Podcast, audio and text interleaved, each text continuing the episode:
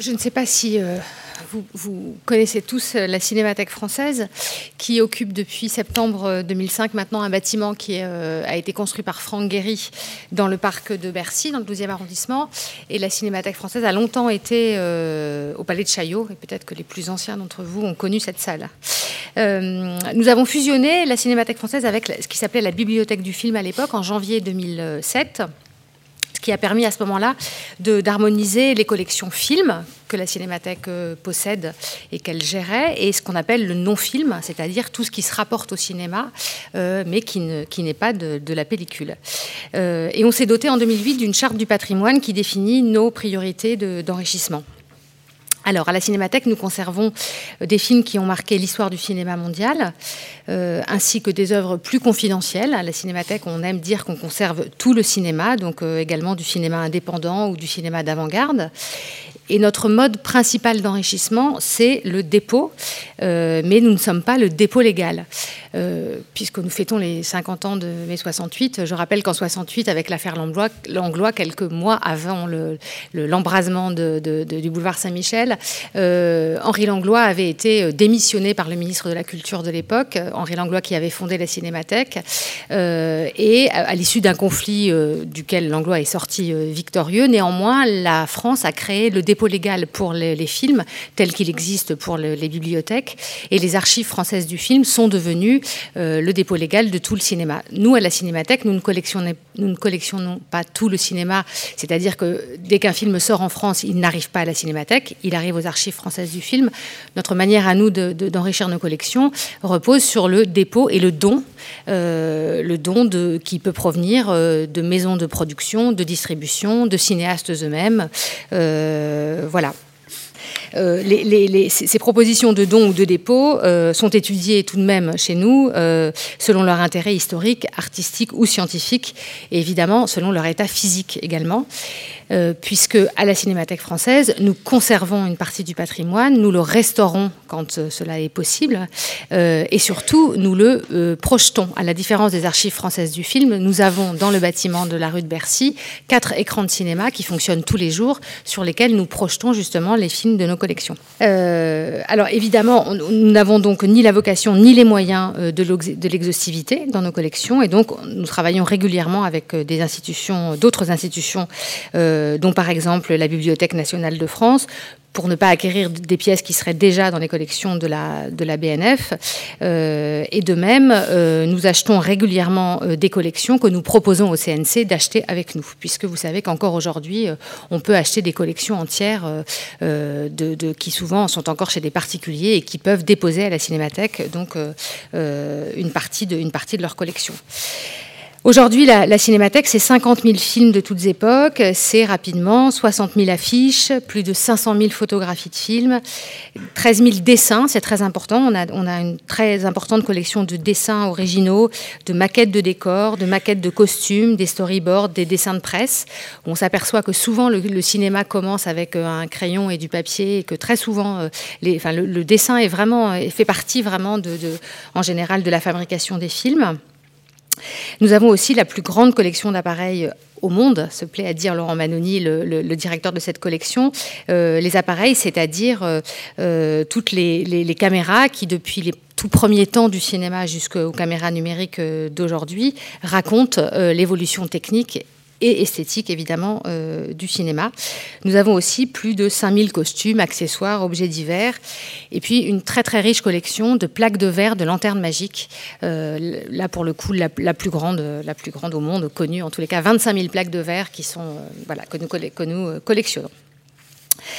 Euh, une partie de ces collections est présentée de façon permanente dans le musée de la Cinémathèque, euh, où on retrouve donc un certain nombre de ces objets qui racontent, euh, avant on l'appelle le musée de la Cinémathèque, mais il raconte surtout les origines du cinéma, le pré-cinéma, ce qu'on appelle le pré-cinéma, c'est-à-dire toutes les inventions qui ont permis au cinéma d'advenir en 1895.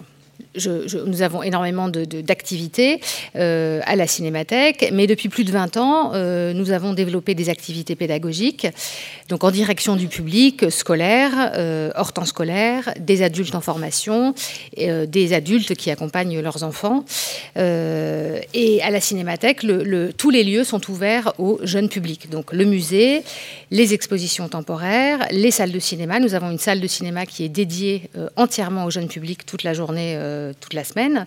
Euh, et nous avons aussi des espaces de pratique, de, de, pratique euh, artistique du cinéma, c'est-à-dire nous avons des ateliers de, qui permettent de faire du montage, du son, de la lumière, etc. à la cinémathèque puisque au service pédagogique de la Cinémathèque, on tient à ce lien solide euh, entre voir et faire du cinéma. Voir du cinéma dans les salles euh, et en faire. Et en général, on, propose souvent aux enfants d'ailleurs d'en faire avant d'en voir, c'est-à-dire euh, pour s'interroger sur qu'est-ce que le montage au cinéma, eh bien on les fait monter eux-mêmes des petits films et ensuite on, leur, on leur montre ce que c'est que le montage selon Griffith ou Godard hein, en fonction.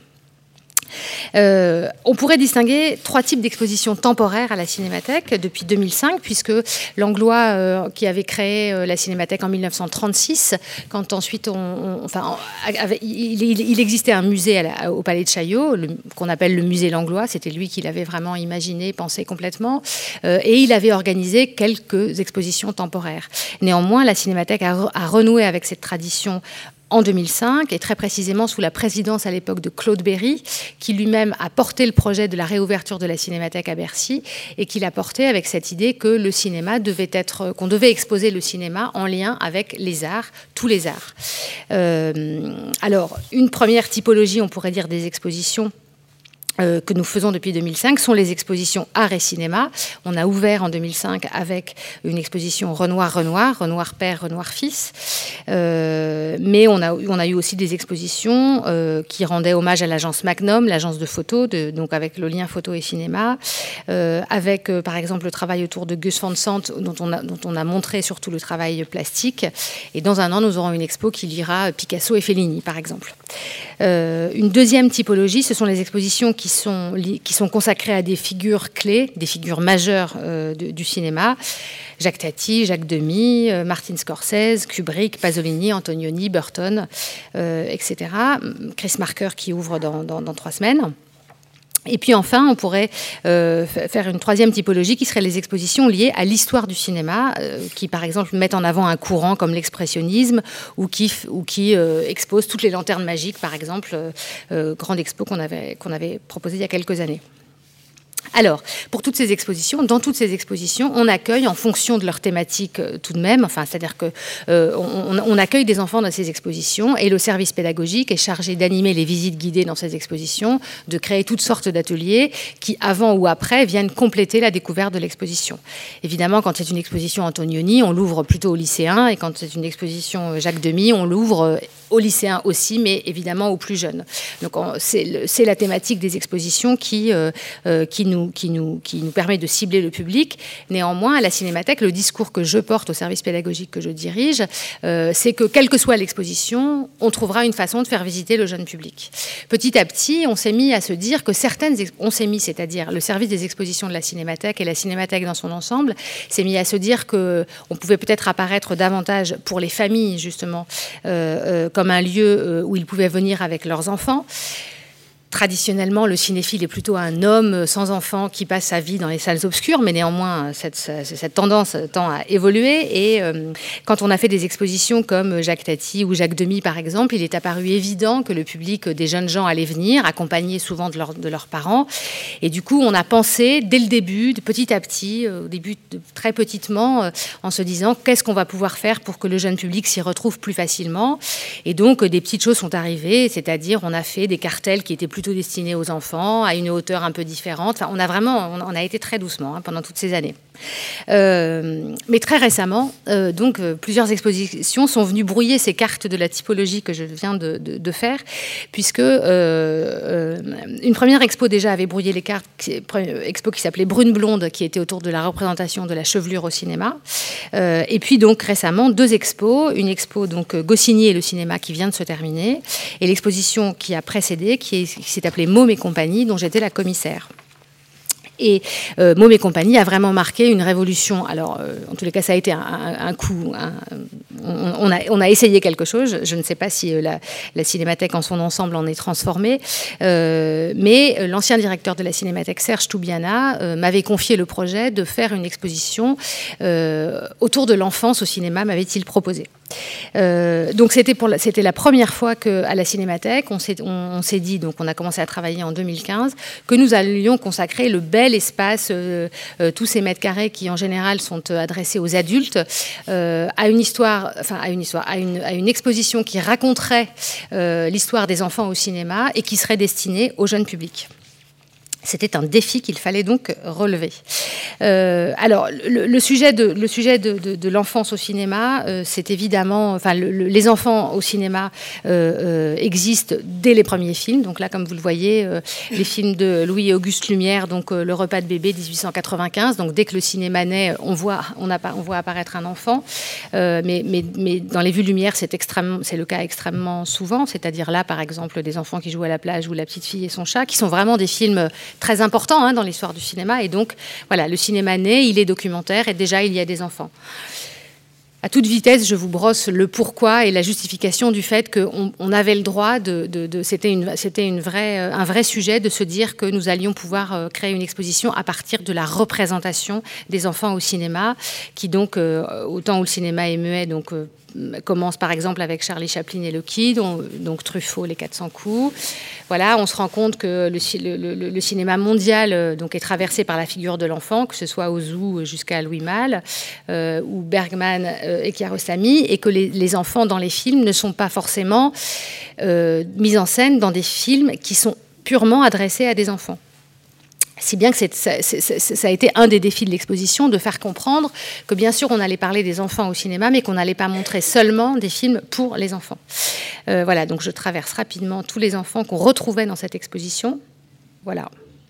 Alors, euh, l'idée, c'était de, partir de cette histoire qui est l'histoire de la représentation au, cinéma, mais de ne pas, dans la mesure où on souhaitait s'adresser aux enfants, de ne pas du tout proposer un traitement savant de cette question, euh, et donc de ne pas du tout construire une exposition chronologique, historique, euh, mais plutôt notre envie, c'était de faire vivre aux visiteurs une expérience sensible, proche de celle dont parle Scorsese, c'est-à-dire quand il dit, je me souviens qu'enfant, on m'emmenait au cinéma et que ma première sensation fut de pénétrer dans un monde magique, la moquette épaisse, le parfum du popcorn frais, l'obscurité, le sentiment de sécurité, surtout d'être dans un sanctuaire, toute chose qui dans ma mémoire évoque une église, un monde de rêve, un lieu qui provoquait et agrandissait mon imagination. Tout du long, on a eu cette phrase en tête, c'est-à-dire se dire que cette exposition n'allait pas être, ça n'allait pas être le cinéma, euh, mais néanmoins, nous voulions euh, proposer un voyage euh, sensitif aux enfants pour essayer de retrouver des sensations comme ça euh, qu'on peut avoir lorsque on va au cinéma. Ce qui nous a conduit à structurer l'exposition euh, en fonction de six émotions. Et donc, euh, l'exposition, il y avait six salles dans l'exposition qui, chacune, était dédiée à une des émotions que les enfants eux-mêmes vivent dans les films. Et donc, nous trouvions la joie et la colère, la, joie et la colère, oui, la tristesse et le rire, la peur et le courage. Et pour chacune de ces émotions, nous avions euh, l'idée qu'il fallait que une, chacune de ces émotions traitées dans la salle, il fallait que la scénographie de l'exposition, euh, immersive euh, et spectaculaire si c'était possible, rende compte de cette émotion très rapidement. Euh, on a donc décidé de travailler, de faire un, appel à, à, scénographe et euh, le travail s'est porté, enfin la collaboration euh, a été, nous avons choisi de collaborer avec Patrick Bouchin, donc architecte que vous connaissez peut-être et qui venait de, donc un architecte, on pourrait dire, qui a construit, qui a, qui a surtout, qui a peu construit mais qui a surtout rénové, notamment le lieu unique à Nantes, à Nantes qui a fait le manège Zingaro, euh, la ferme du Buisson, et qui est quelqu'un qui venait de fonder une école, euh, qui vient de fonder une école à Arles. Euh, voilà.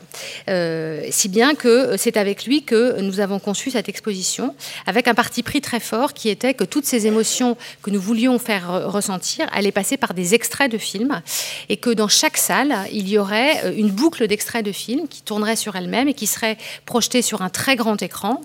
Euh, pour que les conditions de protection soient très bonnes, très proches de, ce que c'est que le cinéma, même si on n'était pas tout à fait au cinéma, et que les, les, les, boucles d'extraits seraient séparées de ce, qui, serait la muséographie. Avec cette idée que dans les expositions, souvent, quand il y a des tablettes, quand il y a des, images qui bougent, les enfants vont vers les images qui bougent. Je crois que les adultes aussi d'ailleurs. Hein. on dit les enfants, mais je crois que tout le monde aujourd'hui va vers ce, qui bouge. Et du coup, ne, on, ne voulait pas qu'il y ait une concurrence entre que les entre de, de dire qu'il y avait une concurrence entre les images qui bougent et celles qui ne bougent pas. Et du coup, il y avait ces grands espaces pour voir les extraits sur de grands écrans dans de belles conditions. Et puis ensuite, on allait dans des cabinets de curiosité où on retrouvait les dessins, les affiches, les costumes, etc., qui étaient séparés pour, voilà, pour, euh, je pourrais dire, deux régimes de, de, visite.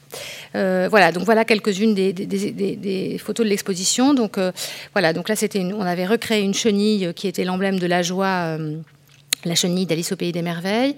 Et donc voilà, donc euh, euh, l'écran, euh, le grand écran. Alors ça donne pas grand-chose. L'exposition était dans une pénombre, enfin était assez sombre pour pouvoir voir bien les extraits. Donc voilà, donc ça c'était la salle de la colère. Donc c'était des grands espaces qui étaient voilà où, on donnait toute sa place donc au cinéma.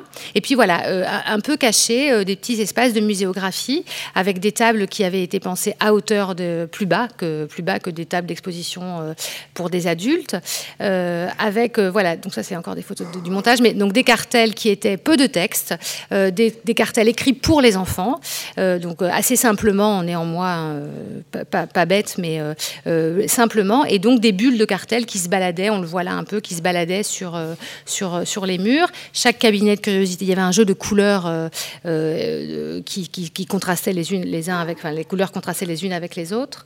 voilà, donc encore des tables, euh, voilà, des tables avec les documents, les photos, les dessins. Euh, voilà, l'exposition elle-même jouait beaucoup avec les, perspectives. C'était un espace euh, dans lequel les enfants se perdaient. Et d'ailleurs, les adultes aussi revenaient sur leur pas en se disant Mais comment ça se fait? J'avais l'impression que j'ai déjà passé là. Et oui, donc on, on, vraiment, on s'amusait à ce que on passe d'une émotion à une autre, que ce soit les émotions qui nous fassent voyager. Et parfois, on était surpris de revenir sur ses pas. Et puis, on avait créé des petits espaces comme ça qui étaient tout petits et en fait, les enfants, euh, les enfants euh, passaient vraiment euh, à travers, à travers ces, petits trous et se, baladaient là. on voit écrit cliquer pour ajouter. Ah oui, d'accord, pas terrible. voilà, donc encore donc jeu avec les perspectives. on avait donc des grandes silhouettes dessinées de Monsieur Hulot, par exemple. la salle des larmes le couloir de la peur. Alors, on avait créé une grotte de peur. Donc, on voit donc euh, l'ouverture euh, ronde qui permettait d'accéder à la grotte de peur, et donc euh, le petit trou par le petit, le trou de souris par lequel les enfants passaient aussi pour aller dans cette grotte de peur. Grotte de peur dans laquelle il y avait un grand King Kong qui était donc installé qui était rétroéclairé, qui était installé dans la grotte. Nous avions une salle magique avec le ballet d'Harry Potter, euh, le Nimbus 2000. Euh, voilà, des extraits de films. Et puis une dernière salle que, nous avions traitée euh, en bois, qui était la salle atelier, c'est-à-dire une salle dans laquelle on, entrait là vraiment dans les coulisses de ce que c'est que de ce que c'est que de faire du cinéma. Et donc là, on, on, montrait un certain nombre de dessins préparatoires à des films qu'on avait vus dans l'exposition. Euh, voilà. Et puis, donc là, ce sont, un certain nombre de documents euh, que, que, certains cinéastes nous avaient donnés, notamment Michel Oslo, qui était dans l'expo. Donc voilà, ça c'est voilà. Et donc, euh, comme on en a parlé tout à l'heure, euh, nous aussi, nous avions, euh, dans l'exposition au musée en herbe, nous aussi, nous, terminions l'expo par un grand mur donc, où les enfants pouvaient dessiner. et ce grand mur a été un succès inouï, si bien que là, par exemple, où on n'avait pas prévu que les enfants puissent dessiner, et donc vous voyez, il y a un certain nombre d'œuvres qui, sont qui sont des originaux de lettres de, lettres d'enfants adressées à un cinéaste. eh bien, on n'avait pas du tout pensé que les enfants viendraient dessiner jusque-là. Et ils l'ont fait tout du long, mais en respectant absolument, sans jamais déborder sur les lettres. C'était incroyable ça. Euh, et nous aussi, chaque soir, enfin pas chaque soir, mais en fin de semaine, on venait euh, effacer, faire des photos et effacer ce qui se, euh, ce qui s'était, ce ce que les enfants avaient dessiné. Chose qui nous a. Euh, donc, l'exposition, le but de l'exposition était que les enfants ressentent euh, toutes les émotions, revivent, ressentent toutes les émotions que les, que les personnages des enfants dans les films vivent eux-mêmes. Euh, et on avait évidemment choisi de faire donc une grande exhaustivité pour représenter ce qu'est ce l'histoire des, des, enfants au cinéma. Donc, des films, comme je l'ai dit, qui étaient méconnus des enfants, mais aussi des films très connus, puisque c'était important pour nous de se dire que parce qu'on est en France et que, mine de rien, le cinéma est un. Est un est une, vous savez, c'est le, enfin, c'est le, premier loisir, euh, la, première sortie culturelle des, des, Français, que les enfants vont au cinéma avec l'école en France, euh, si bien que les enfants, aujourd'hui encore, ont une petite culture cinématographique. À la Cinémathèque, on reçoit tous les jours des classes, entre 6 et 10 classes par jour, et on s'aperçoit avec grand plaisir que les enfants ont encore quelques, euh, enfin, ont, ont, ont, ont vraiment quelques, quelques, quelques repères. ils ont quand même globalement tous eu l'occasion de voir des films de Charlot, par exemple. Euh, le noir et blanc, ils, connaissent. Euh, euh, et donc, le cinéma est quelque chose, et ils ont une pratique chez eux de DVD, évidemment. Et, donc, ce qui était très important pour nous, de faire ce pont, justement, entre leur culture, ce qu'ils connaissent et que nous connaissons aussi, et que nous apprécions autant qu'eux, d'ailleurs. et donc, c'était important de faire un pont entre ce qu'ils connaissent et ce que nous, nous voulions leur, voulions leur, leur montrer, en leur disant aussi que le cinéma qu'ils connaissent a un lien avec avec justement toute l'histoire du cinéma et que ça n'est pas déconnecté. C'est-à-dire que adorer les films de Miyazaki ou de euh, Michel Oslo, euh, ça n'est pas sans lien avec Lotte Reiniger, par exemple, la pionnière du cinéma d'animation tchèque euh, dans les années 10. Euh, voilà. Et donc, euh, ce qui a été pour nous le plus surprenant, euh, c'est que cette exposition, donc il y avait il y avait 1h10 de film dans, tout dans l'exposition, et donc les enfants regardaient les boucles, et exactement comme vous le savez tous chez, chez nous à la maison, ils restaient devant les boucles qui duraient au maximum 6 minutes, et ils pouvaient rester, certains rester à revoir et re-revoir ces boucles d'extrait, en ayant vraiment très envie de, voilà, avec cette envie d'éprouver l'émotion et de la rééprouver. Et en fin, d'exposition, on avait un grand récapitulatif de tous les films que vous avez vus dans l'exposition. Euh, et c'était la chose qui a été la plus photographiée dans l'expo. C'est-à-dire que les gens, en partant, photographiaient tous les normes, sur le mur. Il y, avait, il y avait 250 films. Et donc, photographier absolument tout ça en disant on va, pouvoir les voir. Euh, euh, voilà. Alors la Cinémathèque a donc a été davantage connue du public familial pour les expositions. Euh, est-ce, euh, était-ce un moment euh, extraordinaire dans la vie de la Cinémathèque ou appelé à se reproduire? L'avenir nous le dira.